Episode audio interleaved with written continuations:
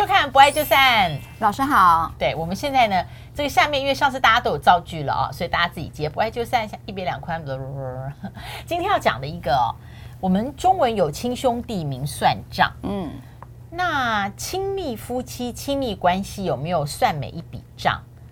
这个今天老师为什么会讲到提出这个故事？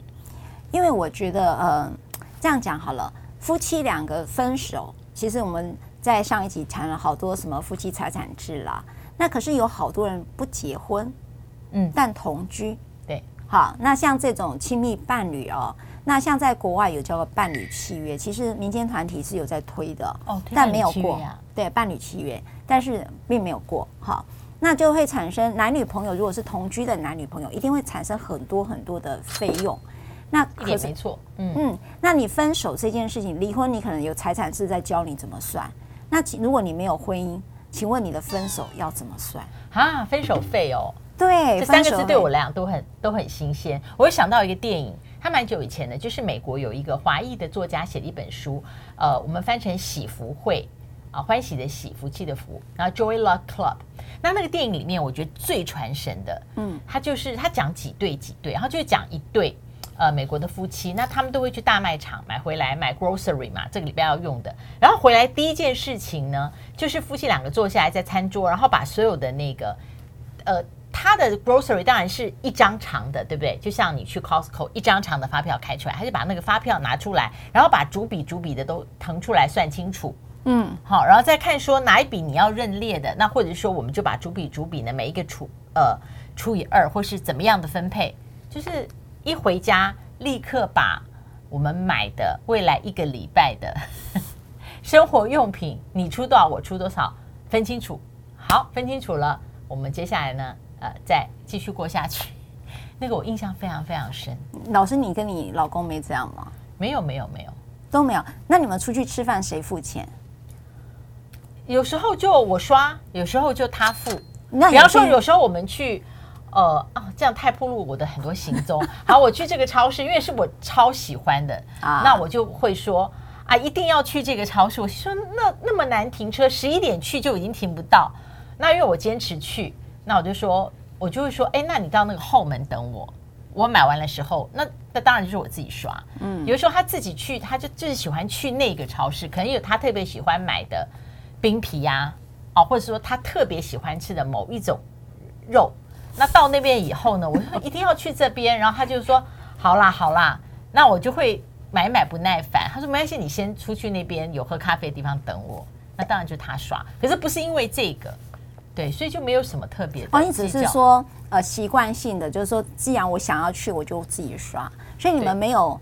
譬如说，如果你们去 dating，就是我们好像的个性说，既然是我主张哦，那我就从头主张到底，就你承担了你的选择，你承担。那所以你们去吃饭，那第一个起身来刷这张卡的会是谁？哦，我们一定都会问，哎，你这边用什么信用卡有折扣啊？真的？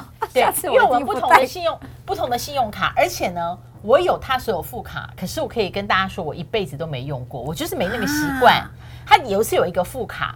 然后那副卡就是哦，现在已经哎，是 Westin 吗？Westin 关掉了嘛，对不对？就是 Westin 那个饭店的。然后他有办一个，他说他觉得这个很好，他说只要三个人，其中两个人就是大概半价。那他说你不是很多，每次都跟什么女的朋友去，从中午就可以聊到下午六点，我们不都这样吗？他就觉得很匪夷所思。他说那你就这个卡，然后你后来就转到他的那个 coffee shop，一样是这样。可是我就是没有那个习惯。哇，所以我一次都没有用过。哇，对，然后我就习惯怎么样，我都是抽我自己的。我觉得那是个性使然啦。哦，所以你们没有特别去分这个账，对不对？可是没有，没有。我们最多就是问说，哎，那你们哪个信用卡有打折这样子？哎，可是我跟我老公会像喜福会一样拿那个账单出来对耶。因为我我不晓得是，你不是每个不是每个周六日去买完买完下礼拜菜的时候吧？一定不是，没有那那不是。但是譬如说我们出国去买东西，对不对？嗯，那你是会好假设去 Outlet 好了，好 Outlet，那我们会没有？我假如说买伴手礼，哦哦，对不对？伴手礼，会会你你办公室的伴手礼送同事，我送同事，那那个账要拆啊，对不对？我们我们就会拿发票来对，就是我们刚才去 shopping。或者就 Outlet，Outlet 我可能买保养品，或不或买衣服什么的。我说哦，那这笔我的，那我这笔我譬如说领了一笔钱，然后这部分是我出的，那你你要再还我多少钱？因为这个钱是我先出的，你知道我们算很这样也不错啦。对，然后呢，譬如说我们出去吃饭，好，如果出国可能就我出，可能在国内就他出。举例、oh, okay. 举例，我们会有一个默契在那里。那孩子呢的零用金就爸爸出，但他学费就我出。哦，oh, 我们家也差不多这样。我发现孩子的那个学费几乎都是一个人固定固定支出的，对对对，那他就会很清楚。然后呢，总而言之，我们就算的很清楚。然后大家就会觉得说啊，你们这样，我说这不是分别财产制的概念嘛，就 A A 制的概念啦。哈。所以可能因为我们都两个法律人，所以对于这种算这种账。不会特别觉得不舒服。那今天那今天的案例有多特别？啊，我都快忘记他了。一定比我们两个讲的这个 case 更特别。没有，好，这对这对男女朋友哈，因为我知道我们的这个听众跟观众哈，都有些是只是男女朋友，并没有结婚。嗯、那所以我都特别把这个分手费拿来聊，就是他们两个就交往同居了六年。好，那这当中其实有分分合合啦哈。那这个分合里头的故事，当然有点小小的。小小的 story 就意思说，可能这个男的有劈腿啦，或什么什么的，所以他们有分合的状态。但是他们无论如何就是在一起了六年。那这个六年，然后这个女这个女生呢，她就说：“其实我想结婚。”哦，我在一起六年。嗯嗯。你你有没有最近旁边的朋友？我这个女性我想要结婚，男性说我不要结婚啊。有啊，这还蛮多的啦。蛮多的。所以有时候我遇到有一些女性朋友来问我说：“哎，芳玉。”就是我跟我男朋友已经交往了五年，好，我已经三十几岁了。其实我想要有自己的 baby，那你也知道说那个还就是女性生产有一个优生保育期，好好这样讲好了。可是她的男朋友就是不结婚也不想生小孩，那所以这个 case 后来就等于是就开始因为就是结婚，对，就是因为结婚这件事摆不平，这个女生我决定分手。哇，这个男的就大发雷霆。他说：“你要跟我分手？”他说：“对，我我可能要自己找愿意跟我结婚的人。”那因此，这个男生就开始说：“那我跟你同居这六年，我花了好多钱。”那他就逐笔逐笔的算啊，是男方算哦，对，是男方算。Oh. 好，你我们通常就觉得女生算，对不对？嗯、你看我们性别稍微有一点倒过来，我念一下哈，因为他算的太细了。他就买车的钱二十万，然后。有一次，他不小心开男生的车撞到，所以要赔一点钱，修车费十十万、十五万之类的。好，然后他那个女生的那个房子，因为当时是住在女生她家，所以有些贷款跟装潢费，他又预付了一些钱，就三十万。然后每个月他觉得生活费我大概八千块，那我跟你六年大概五十七万多。哦，所以我发现这个男的只要是十万为单位以上的，他都列出来，都都列了，都列了。嗯，所以呢，他说：“那我跟你。”折让对不对？加起来一百多万，我你赔我一百万就好。哦，可是 讲到这个就觉得不舒服了哦，对不对就是说哦，所以你要赔我一百万，分手费一百万，就是说我答应你你分手哦，我男生我答应你分手，但是请你赔我这些明细一百多万，我送给你去零头一百万，一百多万变一百万，我去零头，我才同意分手。这案子好新鲜哦。很新鲜，那这没有闹到法院吧？因为法官不会判这个吧？哦，有有，这真闹到法院去了。这一对呢，就闹到法院，因为呢，这个女生说：“好，我答应你，好，你这样就跟我分手。”这个女生觉得一拍，呃，这一拍两散。对啊，就是分手要分手费，而且是男生跟女生要哦。对，然后比方说，他说好，你撞坏我的车，修车十五万，但是这个。你撞坏，虽然的主词是你，可是修车费十五万之后，这车子一定是这六年两个人坐嘛？是啊，是啊。哦，所以这种列出来就，那我很好奇，后来怎么判？后来呢？后来呢？就是这个女生也不赔这一百万，她就当做就分手了。这个男的就一气就告到法院去了。哦，这笔一百万要不要赔？好，然后我们来讲男生的说法跟女生的说法。男生的说法说，你立了这个契约书，我要你履行协议，要还我一百万。这个女生说。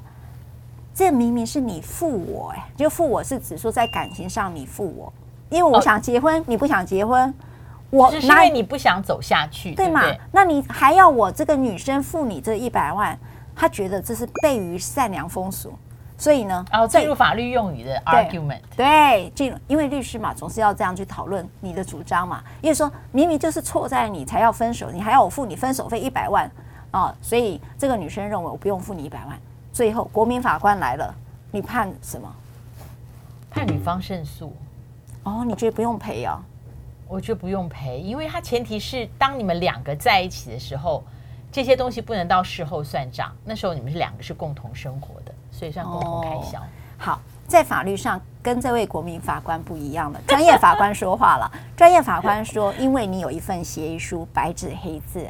所以呢，依照协议书，你要付他一百万。至于是不是一个悖于善良风俗，法官认为分手费不是悖于善良风俗。那我们就常常听到，我们好几集都在讲悖于善良风俗了。那这边就提到，我就特别把这个呃案例讲出来。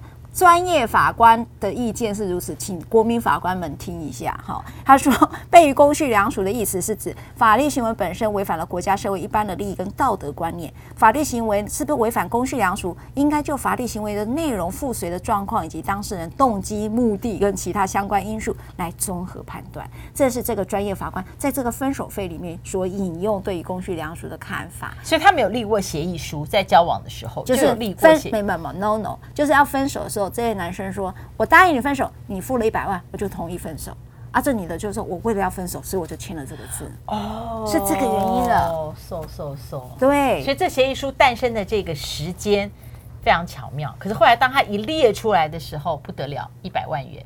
嗯嗯，哎，我就有一个很缺德的想法，想说，通常啊，就是两个呃相爱的人在初约会的时候回去，最长就是。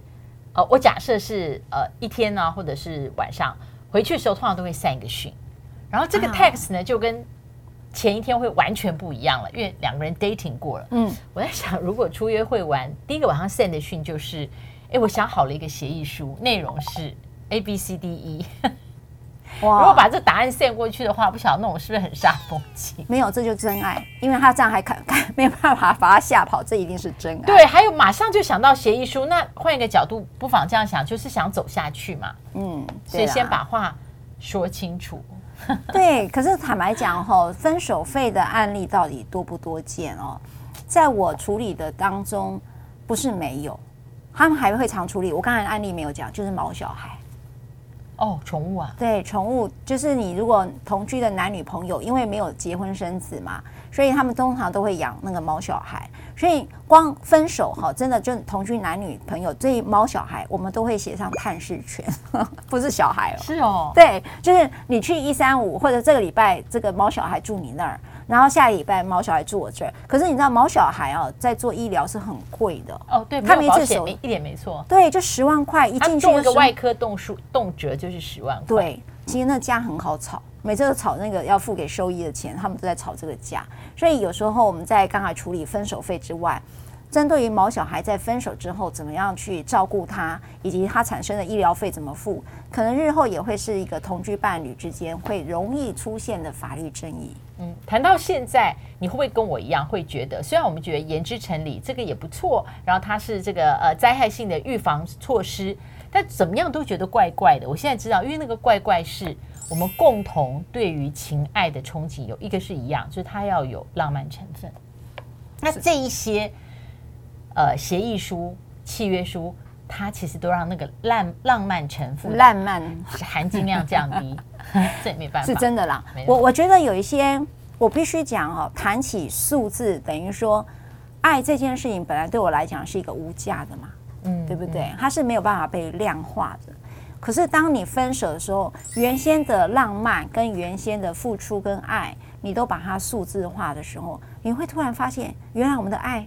这么廉价，嗯，对不对？所以意思一样，哈，对，就说，呃，情爱关系里面，让我们还是让那个呃非数字难以量化的成分多一点，或许这是一个保鲜的比较好的办法。嗯，好，不要忘了按赞、分享、开启小铃铛，谢谢。然后多给我们一点支持，然后分享给你的朋友之外，留言给我们。不爱就散，下次再见，拜拜。